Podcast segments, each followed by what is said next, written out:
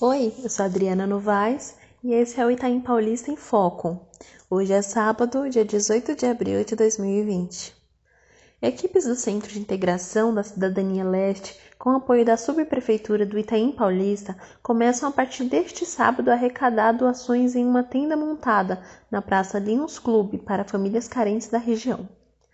Em sistema de drive-thru, sem precisar descer do carro, motoristas poderão doar alimentos não perecíveis, produtos de higiene pessoal e de limpeza que irão compor cestas básicas. O drive-thru solidário receberá doações nesse sábado, das 10 às 19 horas e nos dias 22, 23, 24 e 25 deste mês, no mesmo horário. A partir da próxima quarta-feira, as arrecadações também acontecerão em supermercado da região.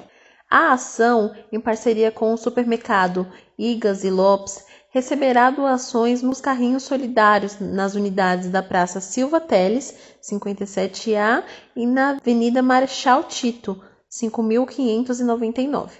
Nestes locais, os donativos poderão ser feitos de quarta-feira a sábado, das 10 às 19 horas. Mais notícias em pedrapequena.com.br.